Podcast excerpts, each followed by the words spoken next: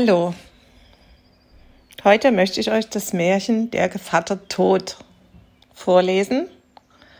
Und ich richte ganz besondere Grüße an den Edo, der heute Geburtstag hat. Der Gevatter Tod. Es hatte ein armer Mann zwölf Kinder und musste Tag und Nacht arbeiten, damit er ihnen nur Brot geben konnte. Als nun das Dreizehnte zur Welt kam, wusste er sich in seiner Not nicht zu helfen lief hinaus auf die große Landstraße und wollte den ersten, der ihm begegnete, zu Gevatter bitten. Der erste, der ihm begegnete, das war der liebe Gott. Der wusste schon, was er auf dem Herzen hatte und sprach zu ihm. Armer Mann, du dauerst mich. Ich will dein Kind aus der Taufe heben, will für es sorgen und es glücklich machen auf Erden. Der Mann sprach, Wer bist du? Ich bin der liebe Gott, so begehr ich dich nicht zum Gevatter, sagte der Mann. Du gibst dem Reichen und lässest den Armen hungern. Also wendete er sich ab und ging weiter. Da trat der Teufel zu ihm und sprach, Was suchst du? Willst du mich zum Paten deines Kindes nehmen? So will ich ihm Gold, die Hülle und Fülle und alle Lust der Welt dazugeben. Der Mann fragte, Wer bist du? Ich bin der Teufel. So begehr ich dich nicht zum Gevatter, sprach der Mann. Du betrügst und verführst die Menschen.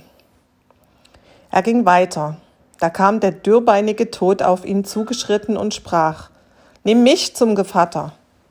Der Mann fragte, Wer bist du? Ich bin der Tod, der alle gleich macht. Da sprach der Mann, Du bist der Rechte, du holst den Reichen wie den Armen ohne Unterschied. Du sollst mein Gevattersmann sein.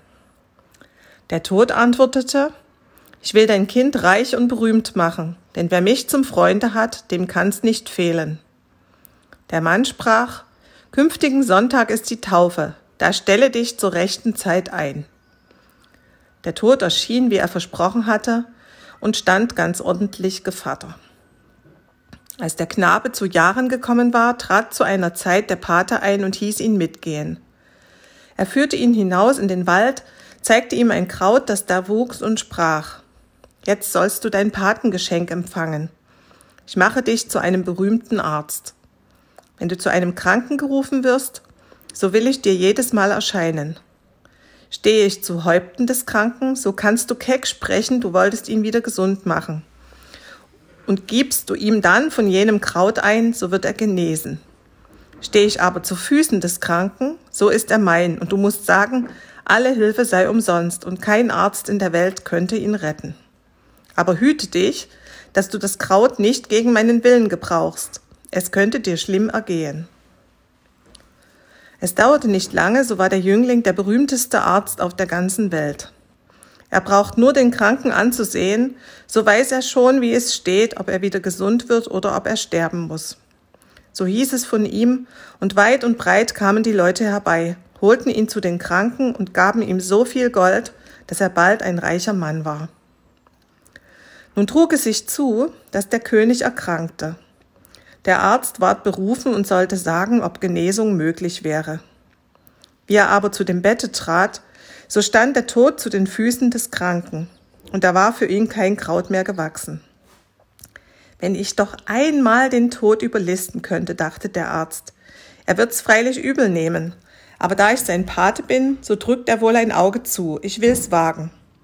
Er fasste also den Kranken und legte ihn verkehrt, so dass der Tod zu Häupten desselben zu stehen kam.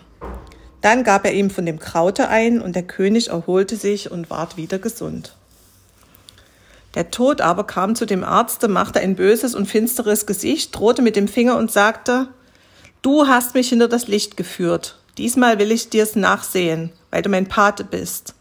Aber wagst du das noch einmal, so geht dir's an den Kragen und ich nehme dich selbst mit fort. Bald hernach verfiel die Tochter des Königs in eine schwere Krankheit. Sie war sein einziges Kind, er weinte Tag und Nacht, dass ihm die Augen erblindeten, und ließ bekannt machen, wer sie vom Tode errettete, der sollte ihr Gemahl werden und die Krone erben. Der Arzt, als er zu dem Bette der Kranken kam, erblickte den Tod zu ihren Füßen. Er hätte sich der Warnung seines Paten erinnern sollen, aber die große Schönheit der Königstochter und das Glück, ihr Gemahl zu werden, betürten ihn so, dass er alle Gedanken in den Wind schlug. Er sah nicht, dass der Tod ihm zornige Blicke zuwarf, die Hand in die Höhe hob und mit der dürren Faust drohte. Er hob die Kranke auf und legte ihr Haupt dahin, wo die Füße gelegen hatten. Dann gab er ihr das Kraut ein, und alsbald röteten sich ihre Wangen und das Leben regte sich von neuem. Der Tod, als er sich zum zweiten Mal um sein Eigentum betrogen sah, ging mit langen Schritten auf den Arzt zu und sprach Es ist aus mit dir, und die Reihe kommt nun an dich, packte ihn mit seiner eiskalten Hand so hart, dass er nicht widerstehen konnte, und führte ihn in eine unterirdische Höhle. Da sah er, wie tausend und tausend Lichter in unübersehbaren Reihen brannten, einige groß, andere halbgroß, andere klein. Jeden Augenblick verloschen einige und andere brannten wieder auf, also dass die Flämmchen in beständigem Wechsel hin und her zu hüpfen schienen. Siehst du, sprach der Tod, das sind die Lebenslichter der Menschen. Die Großen gehören Kindern, die halbgroßen Eheleuten in ihren besten Jahren, die Kleinen gehören Greisen. Doch auch Kinder und jungen Leute haben oft ein kleines Lichtchen. Zeige mir mein Lebenslicht, sagte der Arzt und meinte, es wäre noch recht groß. Der Tod deutete auf ein kleines Entchen, das eben auszugehen drohte und sagte, Siehst du, da ist es.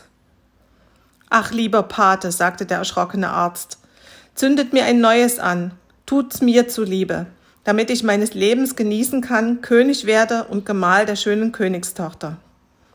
Ich kann nicht, antwortete der Tod, Erst muss eins verlöschen, ehe ein neues anbrennt. So setzt das Alte auf ein neues, das gleich fortbrennt, wenn jenes zu Ende ist, bat der Arzt. Der Tod stellte sich, als ob er seinen Wunsch erfüllen wollte, langte ein frisches, großes Licht herbei, aber weil er sich rächen wollte, versah er es beim Umstecken absichtlich und das Stückchen fiel um und verlosch. Alsbald sank der Arzt zu Boden und war nun selbst in die Hand des Todes geraten. So, das war das Märchen für heute. Und dann wünsche ich euch allen einen schönen sonnigen Tag.